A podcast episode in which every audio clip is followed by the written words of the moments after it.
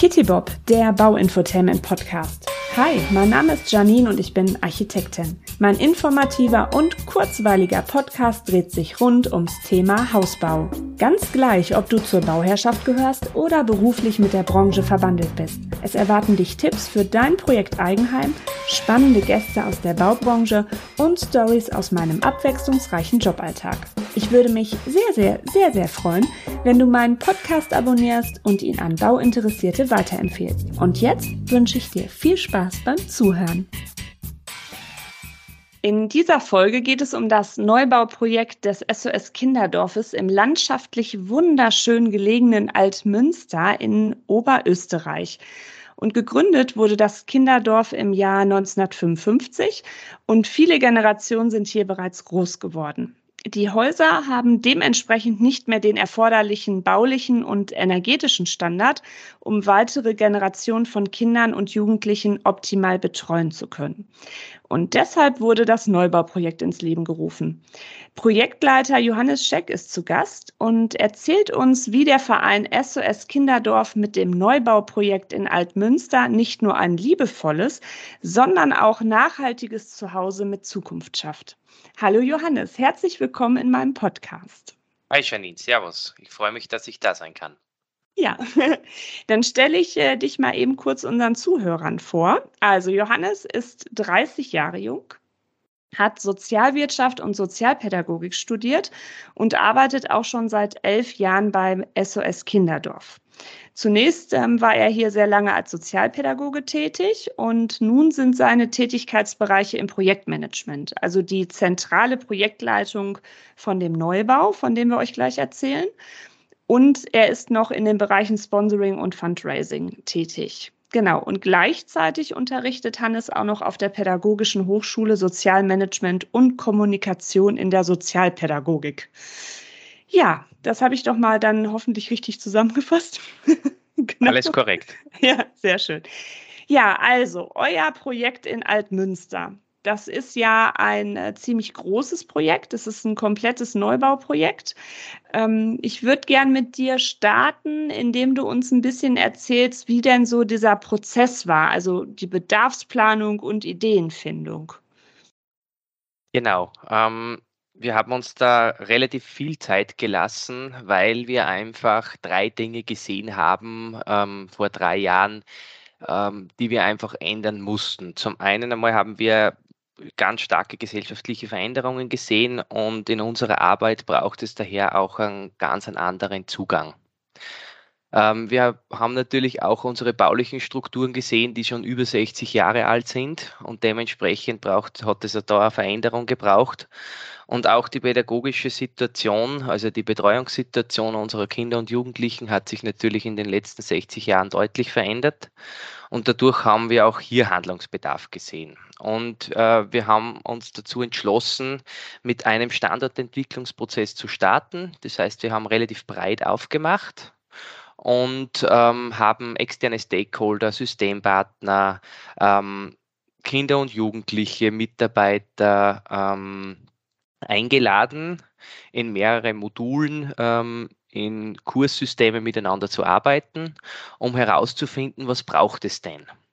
Und dieser Standardentwicklungsprozess war vor allem äh, in Richtung pädagogische Entwicklung ausgelegt. Und das war sozusagen die Grundlage. Aus dem heraus haben wir dann ähm, sozusagen diese pädagogische Formgebung abgeschlossen für den neuen Standort und dazu dann die baulichen Strukturen geplant, ähm, wo sozusagen ich dann vermehrt als äh, Person ins Spiel gekommen bin. Ich war vorher zwar auch schon dabei, aber dann hier als zentraler Projektleiter sozusagen die, die Weichen gestellt habe. Und im Kinderdorf äh, wohnen jetzt also Kinder, Jugendliche auch mit einem Elternteil oder auch als Familie zusammen oder, oder wie kann man sich das vorstellen? Genau, bei uns ist es sehr unterschiedlich. Also hauptsächlich wohnen Kinder und Jugendliche bei uns äh, ohne deren Herkunftssystem, also deren leiblichen Eltern sozusagen, mhm. weil aufgrund sozialer Problematiken in diesen Familien sozusagen keine Möglichkeiten mehr bestehen bestünde mhm. oder Bestand gehabt hat, ähm, dass die Kinder dort sicher aufwachsen können. Mhm. Bei uns ist das so gestaffelt, also bei uns wohnen Kinder oft äh, kurzfristig bis zu einem Jahr in, in, Krisensituationen bei uns, dann mittelfristig, wo man praktisch die Eltern mit begleitet, die kommen einfach mehr zu uns und besuchen ihre Kinder. Und dann wirklich langfristige Unterbringung, wo halt wenig bis keine Möglichkeit besteht, dass das Kind wieder in die Familie, in das Herkunftssystem zurückkommt. Und das Neue, äh, was wir jetzt noch dazu bekommen, also es werden in Zukunft auch Kinder mit deren Eltern hier wohnen, im Zuge vom Eltern-Kind wohnen. Da wird es so sein, dass die, ähm, dieses System ein bis drei Jahre anberaumt, wo wir die Eltern sozusagen mit aufnehmen, die durch den Tag coachen äh, und ihnen sozusagen Skills für, äh, also Erziehungsskills, was braucht der Kind für den täglichen Tagesablauf mitgeben, damit sie nachher wieder selbstbestimmt ins Leben starten können. Ja, also das heißt, das war vorher nicht möglich, aber durch das Neubauprojekt ähm, habt ihr dann jetzt nochmal die Möglichkeit, ähm, die, die Familienneubauten dann ähm, mit wir haben das vorher ja, jetzt auch schon gemacht. Wir okay. haben das vorher jetzt auch schon gemacht, allerdings äh, nicht in der Form, wie wir es vorhaben. Also das ist mhm. jetzt in einer abgespeckten Version gewesen. Wir möchten dieses System, weil es sehr nachgefragt ist und auch Sinn macht, mhm. ähm, weiter ausbauen. Genau. Okay. Ja. es hört sich sehr gut an. Ja. Und ähm, wie habt ihr die Kinder und Jugendliche dann in diesen ganzen Prozess integriert? Also ich habe jetzt schon rausgehört, das war ja so Workshop-mäßig, ähm, wird ja auch ein langer Zeitraum gewesen sein, weil es sind ja alles immer Prozesse, die stattfinden müssen. Genau. Ähm, also da gibt es zwei Formate. Zum einen hat es gegeben, eben im Zuge dieses pädagogischen ähm, Standortentwicklungsprozesses, äh, wo wir die Kinder mehr einbezogen haben, dass sie aus ihrem Lebensalltag und aus ihrer Sicht die Dinge erzählen, was sie brauchen. Mhm. Weil jeder Mensch weiß natürlich am besten von sich, wie es ihm geht. Mhm. Ähm, und jetzt im Zuge des Standortentwicklungs, also des, des Planungskonzeptes für den Bau, gibt es ein eigenes Format, das heißt Dorfkinderplanungsbüro. Das macht eine pädagogische Mitarbeiterin, eine Kollegin von mir. Äh, das ist vierteljährlich für die Kinder ein Termin, wo immer wieder gewisse Themen bearbeitet werden. Zum Beispiel, wir sind gestartet, wie stellst du dir dein neues Dorf vor? Mhm. Was soll dein neues Dorf können? Ähm, spielplatztechnisch, zimmertechnisch, raummäßig. Äh, wir sind aber jetzt schon relativ weit fortgeschritten. Jetzt haben wir auch schon Namen für die Häuser, wer wohnt wo. Ähm, bis hin zu, jetzt im September wird es dann ein sehr intensives Planungsbüro für die Kids geben, wo jedes Kind dann auch sein Kinderzimmer ähm, modular sozusagen aussuchen kann.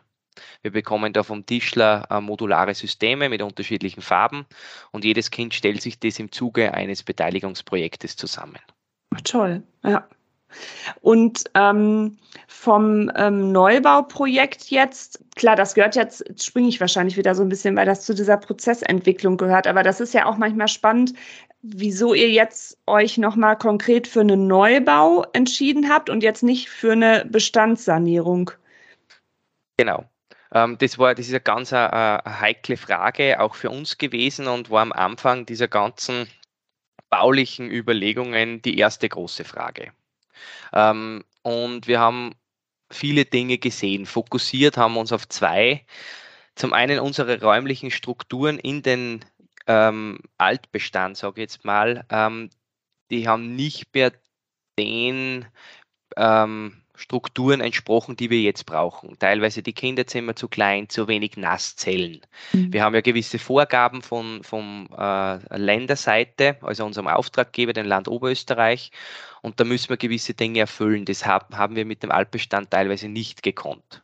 Zusätzlich gibt es neue Herausforderungen in der Gesellschaft. Wir betreuen Kinder viel ähm, individueller das heißt, äh, wir fokussieren unseren Blick auf das individuelle Bedürfnis eines jedes Kindes, was braucht. Da ist es oft so, dass wir Kinder in kleineren Strukturen betreuen, andere Kinder schaffen es schon in größeren Settings.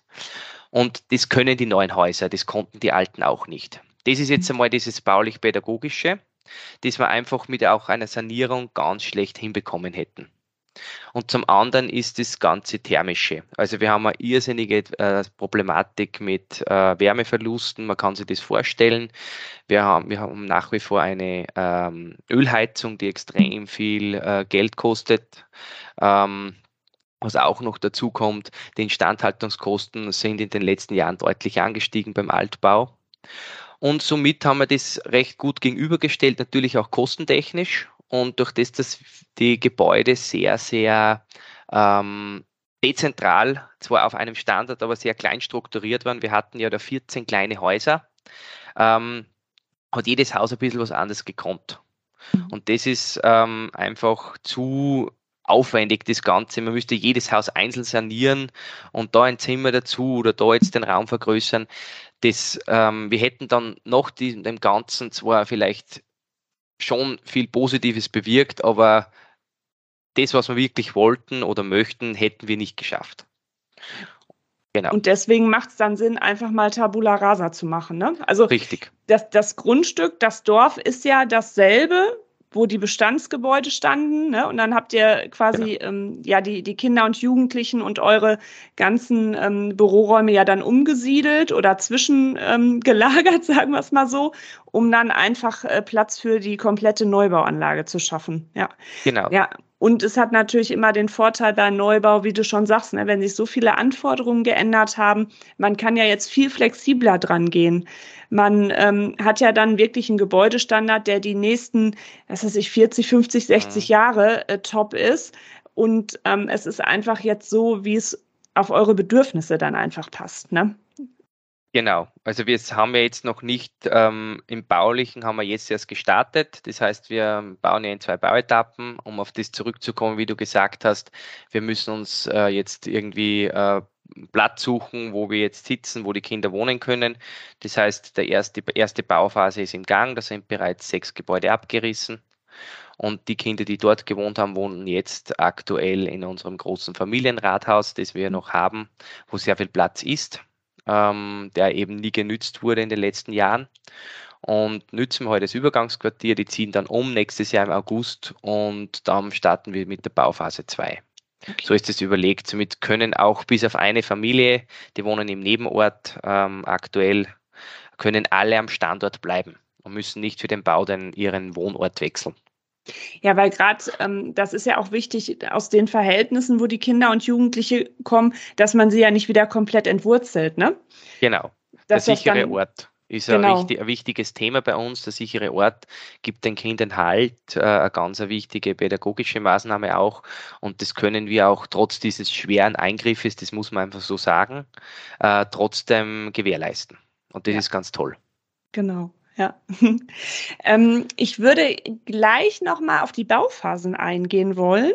Mhm. Ähm, aber jetzt interessiert mich gerade auch, und bevor wir dann natürlich auf eure ganzen pfiffigen, nachhaltigen ähm, Dinge kommen, die ihr in dem Neubauprojekt umsetzt, wie war das denn jetzt für dich in so eine, ich nenne es jetzt einfach mal, doch andere Rolle reinzurutschen? jetzt Projektleiter für das Neubauprojekt zu sein? Weil es ist doch schon anders als das, was du sonst ähm, als Tätigkeit hattest, oder? Genau, also ich war immer schon sehr, sehr heterogen bei SS äh, Kinderdorf aufgestellt, wollte das auch immer so möglichst dynamisch zu arbeiten in den verschiedensten Bereichen und habe in den letzten vier Jahren immer wieder mit Bauprojekten in anderen Standorten zu tun gehabt, allerdings aus Fundraising und Sponsoring-Sicht. Mhm. Das heißt, die, die Finanzierung von den Projekten über Spendengelder oder ähm, Gelder von Unternehmen und habe da relativ viel schon gemacht. Äh, bautechnisch bin ich ähm, privat einfach sehr engagiert. Ich habe selber schon mit meinem Schwager ein Haus gebaut und ähm, somit war das für mich eigentlich eine, eine, zusätzliche Herausforderung, wo ich meine Projektmanager-Fähigkeiten, sage ich mal, recht gut einsetzen konnte. Und somit fließt das alles gut zusammen, was ein Riesenvorteil ist. Durch mein sehr breites pädagogisches Know-how weiß ich ganz genau, vor allem in der Konzipierung der Häuser, wie wir das gemacht haben, was braucht es zum Beispiel in einer SOS-Kinderdorf-Familie oder in einer Wohngruppe. Klar, das SOS Kinderdorf ist ja dann der, der, Hauptbauherr und dann bist du der Bauherrenvertreter, der ja das dann den Kontakt herstellt, auch mit dem, ähm, habe ich das richtig verstanden, dass ihr einen Bauträger habt, ne, komplett für die ähm, Genau. Also für die Arbeiten, ne? Genau, prinzipiell ich bin der Vertreter am Standort für den Bauherrn und es gibt dann noch einen Zentralvertreter, der generell die ganzen Bautätigkeiten, Instandhaltung für SS Kinderdorf in Österreich leitet. Also wir sind da zu zweit, wir arbeiten da ganz eng zusammen. Äh, inklusive dem Architektenteam natürlich. Ähm, das ist vierköpfig für so ein großes Projekt. Ähm, das sind Architekten, mit denen arbeiten wir schon über 20 Jahren zusammen. Die wissen genau, was wir brauchen. Und ähm, wir haben uns entschieden, weil das braucht es einfach bei so einem großen Projekt, vor allem in Richtung Gewährleistungen, in Richtung Abwicklung, ähm, das Ganze mit einem Generalunternehmer zu machen. Mhm. Genau. Und mit dem, also ich bin praktisch die Person, die Schnittstelle zwischen SS Kinderdorf, dem Generalunternehmer, den Zuliefererfirmen, die außerhalb vom Generalunternehmer noch fungieren. Ähm, genau. Und der Pädagogik natürlich. Da hast du aber auch viel auf deinen Schultern. Ja, es, also es, äh, ich glaube, aktuell oder bis Ende 2024, ähm, den Zeitraum haben wir uns für den Bau gegeben, ähm, wird sicher nicht Fahrt. Ja, genau. Weil es, selbst wenn man alles perfekt plant und, und schön vergeben hat, sind immer so 10 bis 5 Prozent Unvorhergesehenes, die passieren können. Aber ihr seid ja auch darauf geschult, dass man immer gut miteinander redet und aufeinander eingeht. Und das ist immer schon die halbe Miete beim Bauen. Da sprichst du mir aus der Seele, Janine, weil ähm, es kommen jetzt schon Themen. Wir haben beispielsweise schon einzelne Häuser noch verrücken müssen, weil die mit Bäume, mit dem Baumbestand, den wir haben, in der Echtsituation noch dem Ausstecken ähm, gesehen haben, das ist zu weit vorbei. Ähm, wir haben einzelne Straße noch ein bisschen verlegen müssen. Da merkt man das einfach. Ja. Und jetzt hast du mir schon perfekt die Brücke geschlagen zu euren äh, Besonderheiten, ähm, was, das, was das Neubauprojekt ausmacht. Ich äh, starte mal sofort, was du mit den Bäumen gesagt hast, weil das fand mhm. ich im Vorgespräch schon mega spannend. Also ihr habt ja sehr viel ähm, Baumbestand in eurem ähm, Kinderdorf, weil es ja auch schon seit 60, 70 Jahren besteht. Also da können wir uns ja alle schon bildlich schön vorstellen, was für tolle, große, alte Bäume dort stehen. Und du hattest mir erzählt, ihr seid da sehr pfiffig mit, mit euren Architekten dran gegangen, dass man ja möglichst wenig Baumbestand halt fällt. Also ich meine, 85 bis 90 Prozent konntet ihr halt retten. Wie habt ihr das denn geschafft? Zum einen bietet uns dieses Grundstück, diese Daniel Münster ist und das wir besitzen von SS Kinderdorf, irrsinnig viele Möglichkeiten. Wir haben das dahingehend geschafft, dass wir einfach dem Baum die Priorität Nummer eins gegeben haben.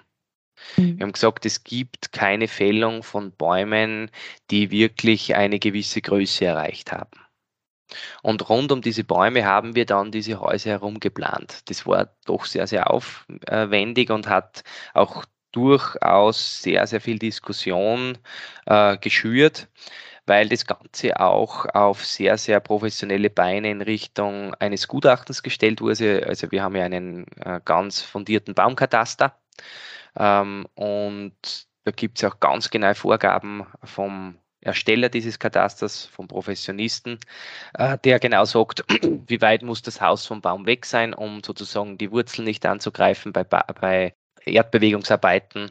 Solche Dinge waren einfach Priorität Nummer eins weil wir einfach gesehen haben, und das war der, der springende Punkt, ähm, Bäume auf unserem Standort sind Lebensqualität, sind die besten Schattenspender, ähm, sind optimale Spielflächen für die Kinder, bieten einen, einen tollen Lebensraum und der soll, und das ist das Ziel, der soll nach diesem Neubau, er ist jetzt schon super, aber noch besser werden.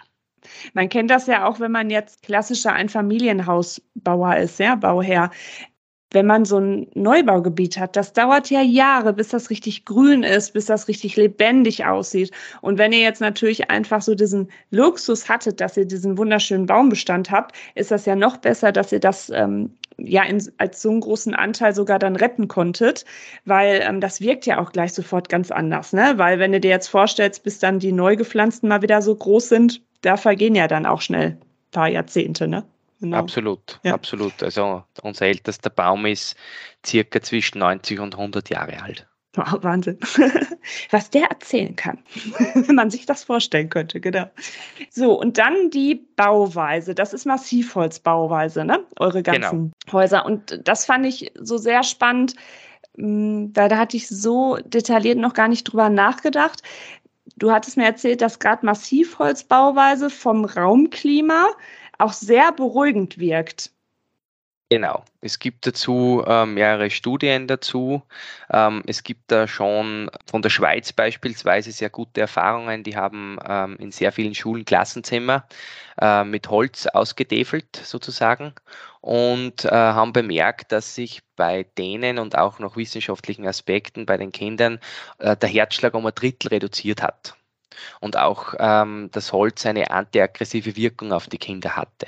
Und man muss sich vorstellen, unsere Kinder kommen teilweise aus sozialen Verhältnissen, wo es ganz schwierig war, wo auch der Umgang miteinander einfach ein anderer ist, wie man gewöhnt ist. Und dementsprechend ist natürlich auch das Aggressionspotenzial bei uns immer wieder gehoben, sage ich jetzt mal. Und, das, und wir haben jetzt schon in ein, zwei anderen zwei Kinderdörfern zwar kom kompletten Neubau gemacht, aber immer ähm, drei Häuser in Massivholzbauweise errichtet und da sehen wir seit den letzten drei Jahren äh, genau diesen Effekt. Und darum haben wir gesagt, wir machen das auch hier bewusst auch abgegrenzt zum Holzriegelbau. Also wir möchten uns auch von ähm, irgendwelche Abdichtungsfolien in die Richtung da eher distanzieren, sondern ganz stark in Richtung Nachhaltigkeit denken und mit Baustoffen arbeiten, die eben wiederverwertbar sind, CO2-neutral. Genau und ähm, dass ihr halt auch schaut, dass ihr viele Baustoffe habt, die in Österreich auch vorkommen, also quasi angebaut werden, dass man auch mit heimischen Firmen zusammenarbeitet, dass man da jetzt halt auch gar keine äh, langen Wege hat. Ne? Genau. Das also möglichst auch, keine langen Wege.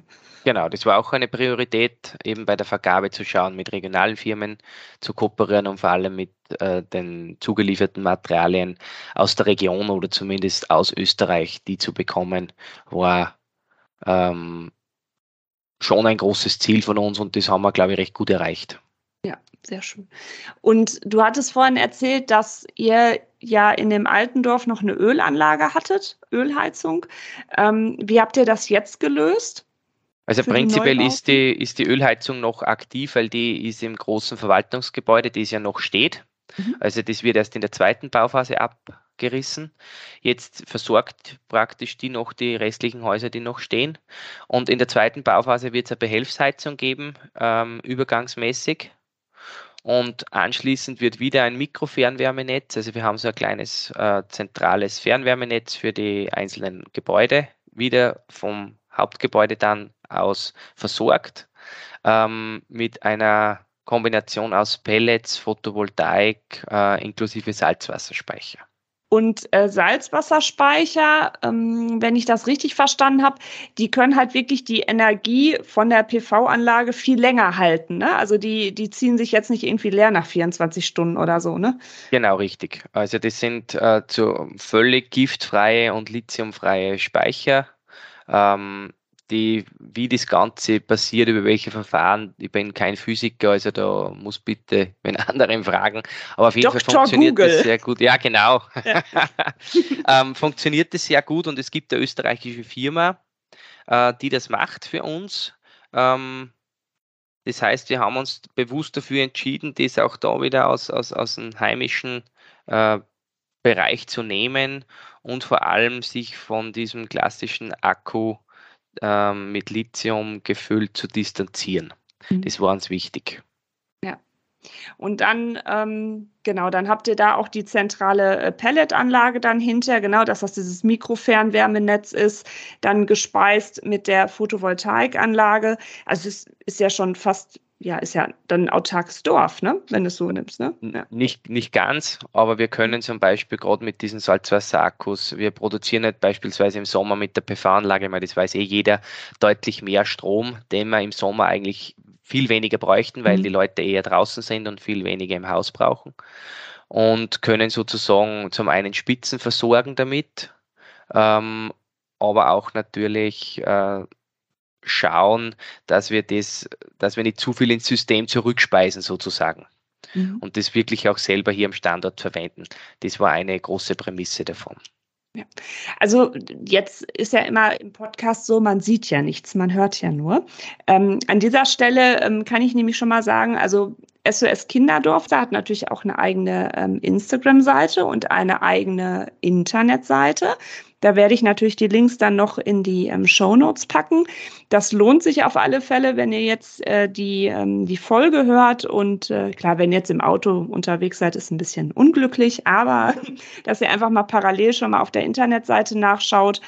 Ähm, da kriegt man dann sofort ein besseres Bild, wie ihr das halt vorhabt und wie das später aussehen soll. Ich werde da dann auch noch, wenn die ähm, Folge draußen ist, auf, auf meinem Instagram-Account ähm, dann auch nochmal Fotos ähm, von euch posten, dass man sich das sofort gleich besser vorstellen kann. Ähm, weil ich habe nämlich gerade die Internetseite offen und, und äh, swipe, swippe hier durch eure schönen Fotos. und äh, was ich da sehe, ist, ihr habt ja so ganz flach geneigte Dächer drauf und das sieht so aus, als wären da sehr schöne Gründächer drauf. Stimmt das? Oder genau. kommen drauf? Genau, die kommen drauf. Also ähm, das sind leicht gesattelte Dächer mhm. mit extensiv begrünten äh, Flächen sozusagen.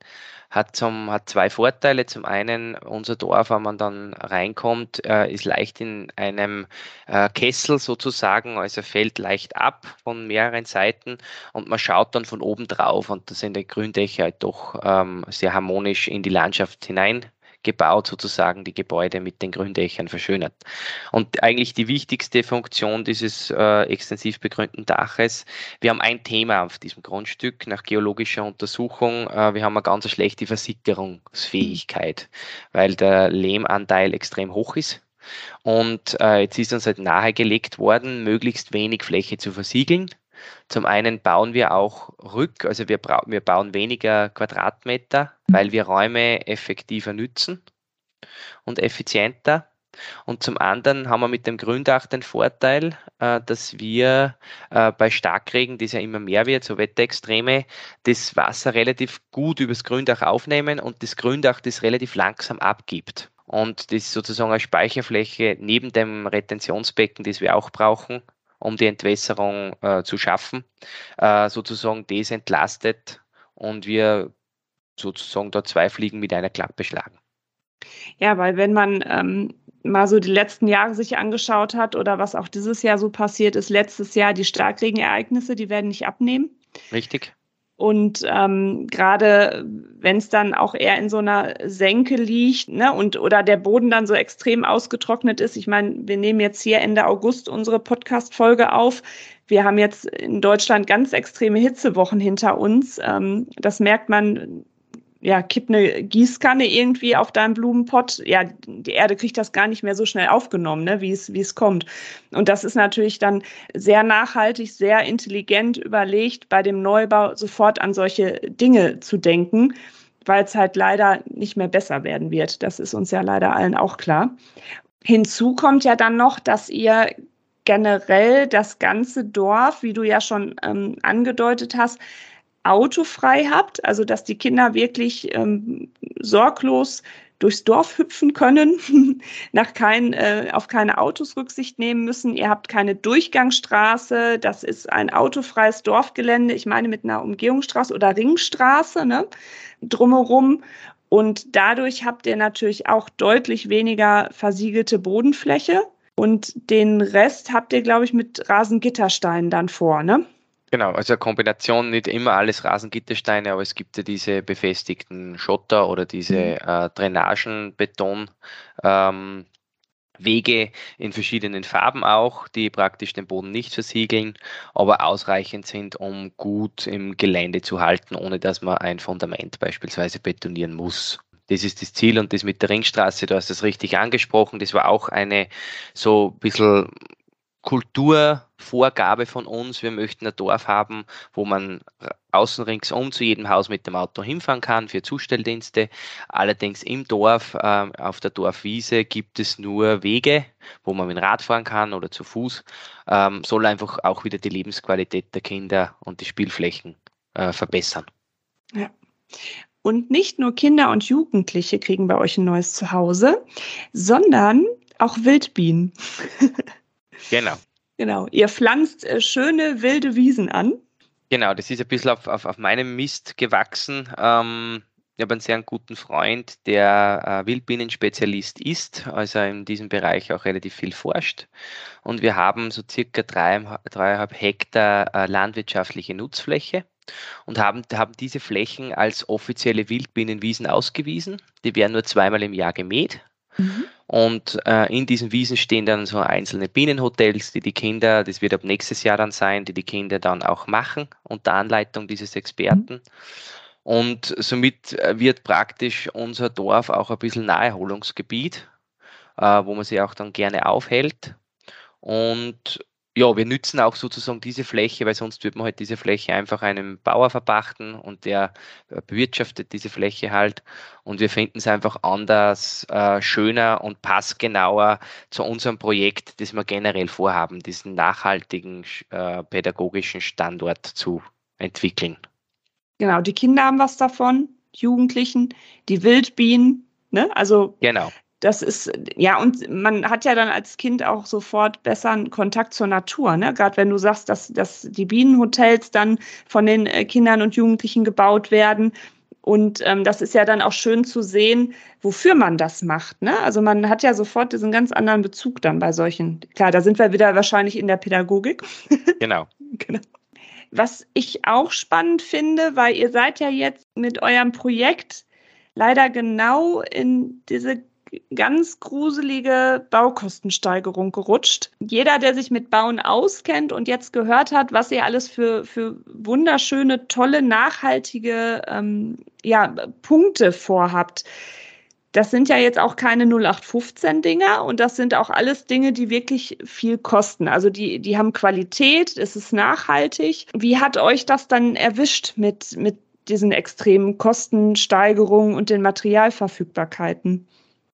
Also das haben wir natürlich gespürt. Ähm, ich würde mal so sagen, wir haben relativ gut verhandelt und haben einen großen Vorteil. Ähm, die Firmen, die mit uns arbeiten oder die es für uns machen, die wollen das unbedingt für uns machen, weil das für sie auch in irgendeiner Form ähm, Mission ist, eine sinnstiftende Aufgabe, ein Prestigeprojekt und dementsprechend ähm, sind wir da, äh, ich sage mal, relativ glimpflich davon gekommen. Natürlich haben wir es gespürt. Ähm, allerdings ist es so, dass wir gerade beim Holz, ähm, glaube ich, eine gute Phase erwischt haben, also der Generalunternehmer, äh, wo der Holzpreis, der ging im Sommer jetzt ein bisschen runter, äh, wo er relativ viel kaufen hat können natürlich, wir waren immer nicht im Billigsegment unterwegs, weil wer sich für eine Massivholzbauweise entscheidet, weiß, dass das schon im, im, im teure, teureren Segment ist und äh, klar, ganz ein klarer Unterschied zu einer klassischen Massivbauweise mit Ziegel oder Fertigteil äh, und Beton. Genau. Aber wie gesagt, da sind wir gut weggekommen und müssen wir uns halt doppelt bemühen, ähm, viel Spendengeld aufzustellen um das gut stemmen zu können. Das ist eine ganz wichtige Prämisse für die nächsten anderthalb, zwei Jahre.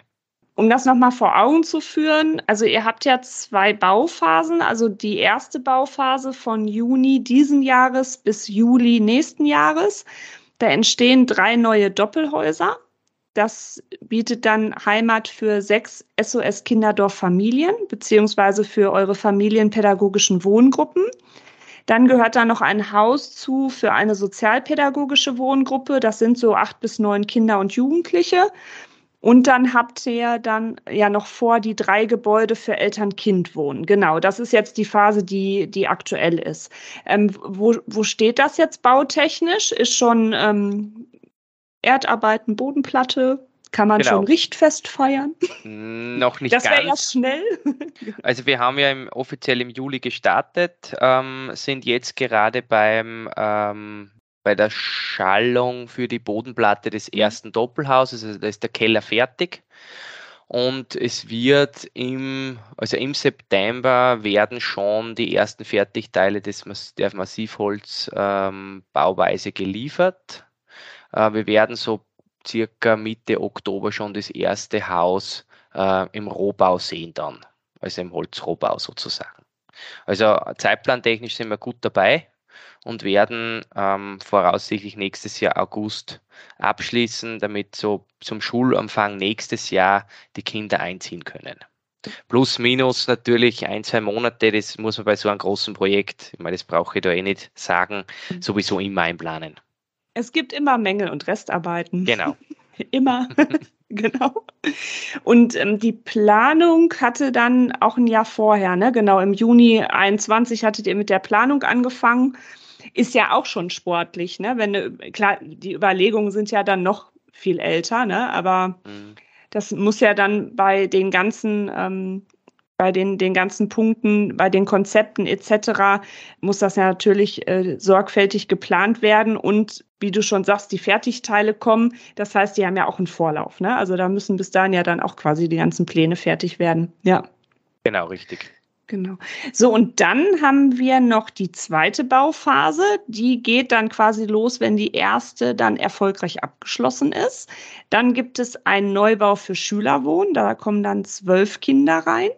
Dann habt ihr sogar noch ein Therapie- und Freizeithaus als Neubau und ein Neubau mit Platz für traumapädagogische Individualbetreuung und nochmal das Familienrathaus wird neu gebaut. Das war das ja, was du gerade erzähltest, wo inzwischen also gerade ähm, umgesiedelt wurde, wo sich die Kinder und Jugendliche jetzt befinden, wo gerade die ähm, Häuser ähm, abgebrochen worden sind. Kannst du uns noch ein bisschen erläutern, was alles in dem Familienrathaus drin ist? Weil ich kann mir jetzt unter dem Namen nicht viel vorstellen. Genau, das Familienrathaus soll unser zentrales Verwaltungsgebäude sein ist jetzt schwierig zu erklären, weil man das oft sehen muss. Aktuell mhm. haben wir auch schon eins. Das ist ein enorm großes Gebäude, wo wir äh, sämtliche außerhäusliche Dinge bearbeiten. Sprich, da sitzen unsere ganzen Führungskräfte, dort sitzen die pädagogischen Mitarbeiter, die für die Lernhilfe, die Freizeitgestaltung der Kinder verantwortlich sind. Da ist die gesamte Infrastruktur, Instandhaltung angesiedelt, alle Besprechungsräume. Mhm. Und im Neubau wird so sein, wir haben dieses Haus auf zwei Häuser aufgesplittet mit der Idee, ein Haus mit den Anliegen der Kinder zu machen. Das ist das Therapie- und Freizeithaus. Dort wird es eben diese Freizeitbegleitung, Lernbegleitung, Therapie und die Elternbesuche geben. Und im Familienrathaus gegenüber sozusagen gibt es dann im unteren Bereich einen Bewegungsraum und die gesamte Infrastruktur und Instandhaltung. Und im oberen Bereich gibt es die Büroräumlichkeiten, äh, die Seminarräume ähm, für Supervision, für Teamsitzungen und sozusagen als zentrales äh, Empfangsgebäude, wenn jetzt externe Personen kommen. Ja, so kann man sich das vorstellen. Ich möchte ja nächstes Jahr wieder ähm, unseren Urlaub in Österreich verbringen. Ich glaube, ich, ich habe da ein Ausflugsziel. Würde mich sehr freuen. Bist jederzeit gern willkommen. Das mal in echt zu sehen. Also, das finde ich ja so spannend. Und vor allen Dingen, dann sieht man ja auch schon viel. Genau. Absolut. Ja. So, du hattest gerade schon gesagt, das äh, finanziert sich nicht von alleine, das Ganze. Und ähm, daher ist es umso wichtiger, dass ähm, natürlich viele Spendengelder kommen. Und ähm, dafür ist natürlich auch diese Podcast-Folge da, weil es ist wichtig, ähm, jetzt nicht nur klar, weil es einfach ein spannendes Projekt ist, weil es nachhaltig ist, weil es einen besonderen, ähm, ja, besondere Stellung hat. Es ist natürlich für uns Architekten auch super spannend, wie, wie andere Beru Berufskollegen solche Projekte stemmen und welche Lösungen ähm, gesucht werden und gefunden werden, sagen wir mal so. Ihr habt das auf eurer Internetseite so super vorbereitet. Da kann man sich wirklich also man kann natürlich seine normale Spende geben, die man sich jetzt selbst in der Höhe beziffern kann. Oder man kann speziell für einen Quadratmeter Parkett spenden oder für ein schönes Panoramafenster oder für ein extensiv begrüntes Gründach. Genau, also von daher würde ich mich nochmal freuen, wenn du nochmal einen kleinen Spendenaufruf starten könntest. Selbstverständlich, liebend gerne. Ähm, ja, liebe Zuhörerinnen und Zuhörer, ähm, mir ist es ganz wichtig, am Ende dieser Folge auch nochmal alle ähm, zum Spenden aufzurufen. Ähm, dieses Projekt, was wir hier machen, soll für die nächsten 50 Jahre vielen hundert Kindern ein neues, liebesvolles Zuhause geben, wo man gern aufwächst, wo man äh, Perspektive in die Zukunft hat. Und daher freue ich mich, wenn ihr uns da tatkräftig mit eurer Spende unterstützt. Ihr findet alle Informationen, wie die Janine schon gesagt hat, auf unserer Internetseite oder auch im Facebook äh, und auf Instagram. Genau, also www.sos-kinderdorf.at, das ist eure Homepage. Ansonsten, wenn man SOS Kinderdorf ähm, Altmünster eingibt in Google, dann äh, stößt man auch auf eure Seite. Und ähm, auf der Instagram-Seite haben wir wirklich einen wunderbaren Einblick immer, wie so euer Projekt ist, auch mit schönen Imagefilmchen ja, also ich finde es halt einfach schön, weil man dann so äh, bezogen auch spenden kann, ne? weil man dann äh, ganz genau weiß, klar, jetzt denkt man erst, ja, ein Quadratmeter Parkett ist jetzt nicht viel, aber letztendlich, je mehr dann spenden, dann hat man auf einmal vielleicht alle Häuser mit Parkett belegt. Ne? Genau, so, so ist es. Für uns bei SS Kinderdorf ist uns immer ganz wichtig, dass der Spender auch sieht, wo das Geld ankommt, für was er spendet und daher auch dieses projektorientierte Spenden zu ermöglichen, ist uns einfach ein ganz wichtiges Anliegen. Vielen Dank, Hannes. Das war eine sehr spannende Folge mit dir. Hat mir sehr gerne sehr viel äh, Freude bereitet äh, und ähm, auch für, für deine Zeit und deinen ganzen Input, dass du uns von eurem wunderschönen Projekt erzählt habt. Und ähm, in diesem Sinne ähm, wünschen wir allen Bauherren weiterhin viel Glück bei ihrem Bau und, und gute Nerven. Und wir freuen uns bestimmt alle, wenn wir dich nochmal begrüßen dürfen. Vielleicht so nächstes Jahr, dass du uns dann nochmal schildern kannst, wie ihr so vorangekommen seid. Sehr gerne, Janine, bin ich wieder dabei. Alles Gute an alle Zuhörerinnen und Zuhörer und ich freue mich auf die nächste Folge vielleicht im nächsten Jahr. Sehr schön. Ich sage auch vielen Dank, auf Wiederhören. Bis demnächst, eure Kitty Pop. Zu Risiken und Nebenwirkungen frage deinen Architekten oder Fachhandwerker. Kitty Bob, der Bauinfotainment Podcast, ist eine Eigenproduktion von Architektin Dippeling Janine Kohnen.